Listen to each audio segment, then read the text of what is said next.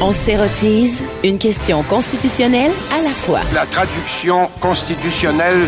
La question constitutionnelle. Mais bonjour Patrick Taillon, Bonjour Antoine Robitaille. notre chroniqueur constitutionnel et accessoirement professeur de droit à l'Université Laval. D'abord, il y a un orignal qui était en cavale à Québec et puis qui a voulu se réfugier chez toi pour avoir des informations sur ses droits constitutionnels face à la police. C'est ça, c'est ce que je comprends. Oui, oui, dimanche, il y a eu un orignal qui monté en Haute-Ville. Et puis moi, je suis un peu négligent, donc la, porte là, qui, mène euh, vers ma cour arrière, elle est enlevée depuis quelques années parce que l'hiver est parfois rude, puis ça l'avait abîmé un peu. Donc, euh, je vois l'orignal passer de- devant mon, mon bureau là, qui donne des têtes vers la rue. J'entends des gens crier un orignal, je ne les crois pas. Et finalement, je vois la bête. Donc, je suis déjà dans un état un peu second, juste à voir la bête circuler sur, sur ma petite rue. Et comme de fait, au même moment, il se met à tourner, il rentre dans mon dans mon entrée, puis il s'en va se réfugier en arrière. Et ça a pris à peu près deux secondes qu'il y avait quatre voitures de police qui bloquaient maintenant parce que les policiers étaient très heureux euh, de pouvoir euh, De en sécurité dans un endroit dont ils pouvaient pas sortir. Et là, ça. ils ont fait une espèce de barricade là où il, y a- il aurait dû y avoir une porte. Et, et là, j'ai pu assister à une question euh, constitutionnelle, c'est-à-dire euh, euh, comment la police traite une bête comme celle-là? Est-ce qu'une bête comme celle-là a des droits fondamentaux?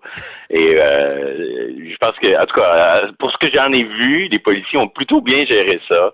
Euh, ils ont cherché, cherché à, à- Nous, on était patients. Là, on voulait pas une manifestation animaliste devant notre maison parce que la bête aurait été abattue euh, un peu trop rapidement.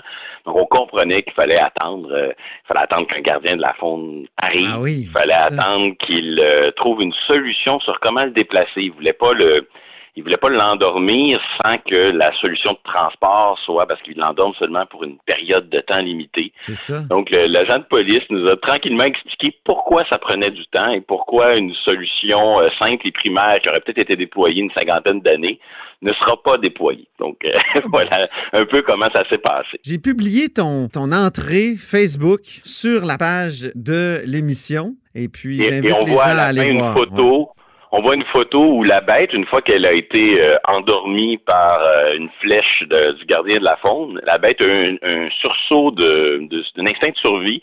Et là, elle est montée par-dessus les bacs de récupération, la barricade et la voiture de police, a brisé le pare-brise et oui. s'est enfui euh, quelques, dans quelques rues du quartier pour un, un dernier effort. Donc, Ah c'est- que ça fut le dénouement de notre aventure animalière de, de, de dimanche. C'est formidable.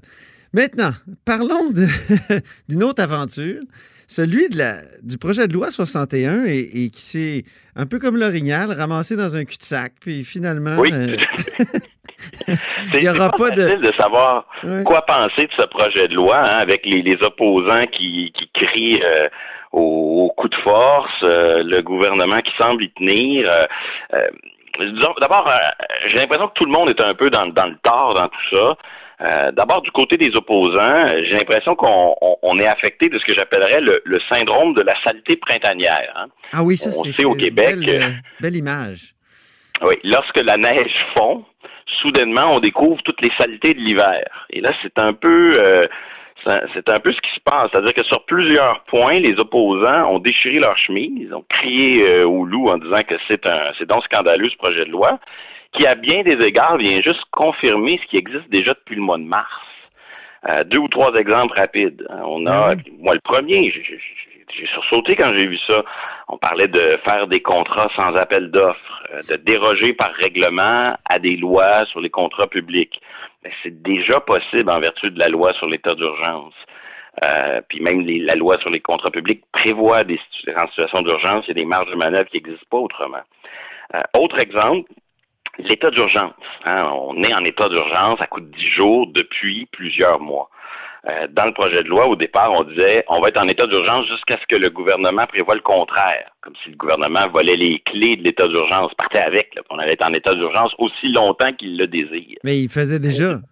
Ben, à chaque D'une 10 jours. certaine manière, depuis le mois de mars, à part le fait qu'on renouvelle aux 10 jours, le gouvernement fait ce qu'il veut en matière d'état d'urgence de 10 jours en 10 jours. Ben oui. Et on va l'être de 10 jours en 10 jours aussi longtemps qu'il le, jugera nécessaire. Voilà. Donc là, là-dessus, est-ce que c'est scandaleux de mettre dans une loi ce qui existe déjà par ailleurs depuis le mois de mars? Je pense qu'il faut peut-être mieux choisir euh, nos combats. Mhm. Euh, ce qui m'amène euh, du côté du gouvernement à, à porter le regard sur, à mon avis, plusieurs fautes. C'est ça, parce qu'il y a, Euh, y a des exagérations des opposants, puis il y a finalement les fautes du gouvernement là-dedans. D'ab- D'abord, de- de- pourquoi, pourquoi euh, faire un projet de loi pour réitérer des choses qui sont déjà en place depuis le mois de mars avec l'état d'urgence? Ça, ça, c'est difficile à comprendre. Ben, sur ce point-là, je me dis, on dirait que le gouvernement a dépensé du capital politique à, à proposer des mesures, qui, des pouvoirs qu'il avait déjà. Ça, Oui. c'est effectivement difficile à comprendre. Mais je pense que la raison derrière euh, son entêtement à aller avec ce projet de loi euh, 61, c'est c'est là qu'on on- on trouve le plus gros problème, là. la faute grave, puis ce qui, à mon avis, est véritablement toxique dans le projet de loi 61, c'est ce que j'appellerais le mélange des genres. C'est-à-dire que c'est un projet de loi qui, qui prend l'urgence sanitaire qui existe déjà, qui a son régime, là, la loi sur la santé publique, puis là, on crée aussi tout à coup un régime d'urgence économique. Puis on met ça dans la même loi, dans la même salade. Puis au passage, là, on coiffe les questions environnementales. Et ça, c'est la faute grave de ce projet-là. C'est là qu'il fait fausse route. C'est tout le monde C'est comprend. l'aspect mammouth? euh, c'est Oui, tout le monde mammouth, comprend que pour faire des contrats, euh, pour acheter des masques, on va passer sans appel d'offres puis sans respecter les lois habituelles. Il n'y a personne qui est contre cela. Mais pour des chantiers de con- construction routière, est-ce qu'il faut le même régime d'exception? Alors, pas certain. Ouais. Donc, ici, on en fait de ce projet de loi ce qu'on appelle dans le jargon un mammouth ou une loi omnibus, c'est-à-dire un, un ensemble totalement hétérogène où il y a du économique avec de l'environnemental, puis du sanitaire, puis de la santé, puis tout ça est mélangé. Et, et- et c'est vraiment euh, là que réside ce qu'il y a de plus toxique dans le projet de loi. Comme une poutine parlementaire. Oui, une poutine, mais une poutine agrémentée de, de, de, de- de certains extras là, dont on n'a vraiment pas besoin.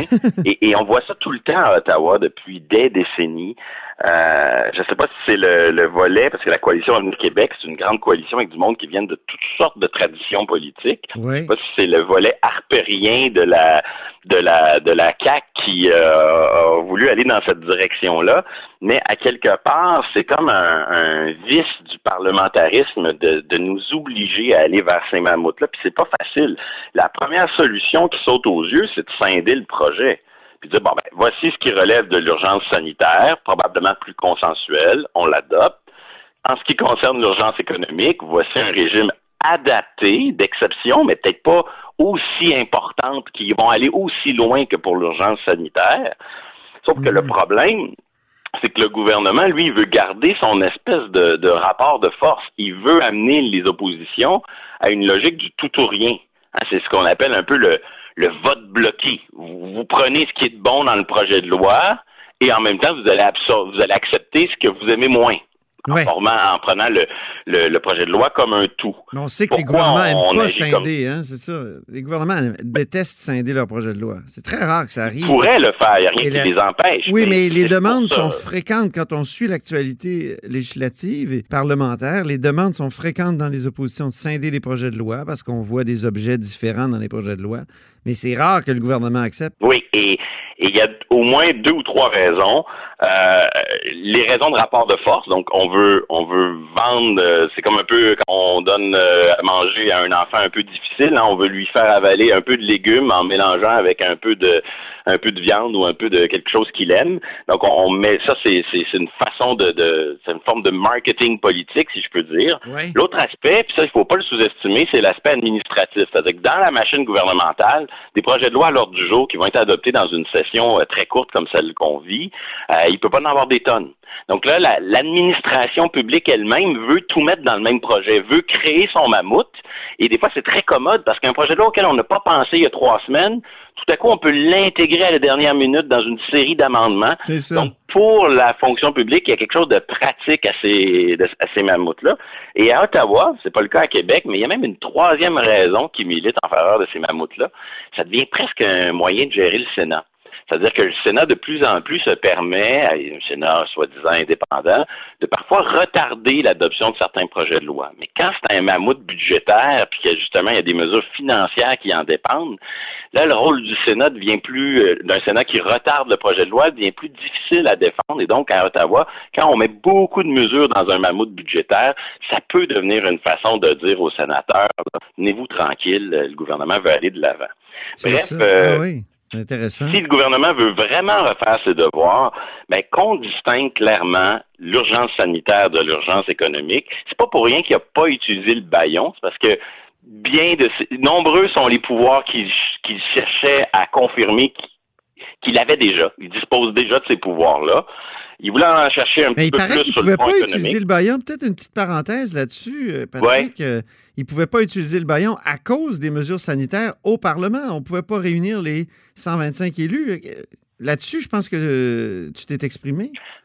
Ben, moi, je pense que le, le, l'entente entre les partis qui consiste à siéger dans un nombre réduit de, parlementaires aurait pu éclater parce que les opposants auraient pu dire vous voulez faire un baillon, on va venir on va venir nombreux au baillon. Mais a priori, le quorum de l'Assemblée, tant qu'il est respecté, qu'on soit en procédure accélérée ou non, je pense que ça, ça, aurait fonctionné. Je pense que c'est plus une raison politique qui, qui faisait en sorte qu'il fallait préserver la paix parlementaire si on veut qu'il puisse fonctionner euh, dans une dans une approche de distanciation sociale. Il faudra voir à la rentrée, mais euh, le projet de loi a clair, pose clairement des problèmes. Est-ce qu'il pose tous les problèmes qu'on a voulu soulever? Pas certain.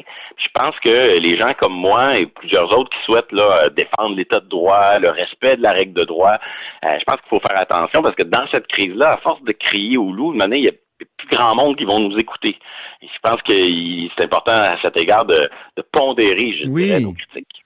Oui, oui, crier au loup, c'est toujours dangereux. En terminant, Patrick, donc euh, des nouvelles brèves sur le droit constitutionnel sur d'autres fronts. Oui, une décision vendredi dernier de la Cour suprême du Canada qui donne raison à la minorité francophone contre le gouvernement de la Colombie-Britannique euh, dans le dossier des, écoles de coupure budgétaire euh, aux écoles francophones. Et aussi, dossier à, suivre dans les prochains jours, là, toute la question du fédéralisme et des relations entre les provinces puis Ottawa dans le dossier de l'armée dans les CHSLD et, puis des fonds conditionnels qui sont promis par Ottawa. En début de crise, on en a souvent parlé. Les deux gouvernements parfois se complétaient, se surveillaient, mais là, il va falloir faire attention que le fédéralisme euh, ne tombe pas dans ses mauvais côtés, c'est-à-dire non plus des gouvernements qui se complètent, mais des gouvernements qui se nuisent l'un à l'autre. Et je pense que dans le dossier euh, de l'armée dans les CHSLD, et de l'investissement de 14 milliards, mais sous condition, on va plus vers un fédéralisme de blocage, de paralysie, de nuisance et qu'il faudra surveiller ça de près. Très bien. Bien, merci infiniment pour cette saison de chronique parce que c'est la dernière chronique constitutionnelle de l'année. On reprend à l'automne. Ça, c'est certain. Et j'en profite pour euh, te remercier, Antoine, parce que euh, la, place que tu laisses euh, régulièrement aux questions constitutionnelles, c'est vraiment très précieux. Puis c'est un grand honneur et un grand plaisir d'échanger sur ces questions avec les, les auditeurs, puis d'essayer de montrer que euh, le droit constitutionnel, il y en a un peu partout dans l'actualité, puis que c'est plus important et plus déterminant qu'on pense. Euh, ça reste les règles du jeu de la vie politique et souvent les acteurs ont des comportements qui sont conditionnés par ces règles-là. Donc, euh, merci pour cette belle tribune. C'est très bien dit, puis merci pour toutes ces chroniques, toujours bien préparées, livrées de façon éloquente et très étoffée. Alors, bon été. Toi aussi. Salut, merci Patrick Taillon notre chroniqueur constitutionnel et accessoirement professeur de droit à l'Université Laval.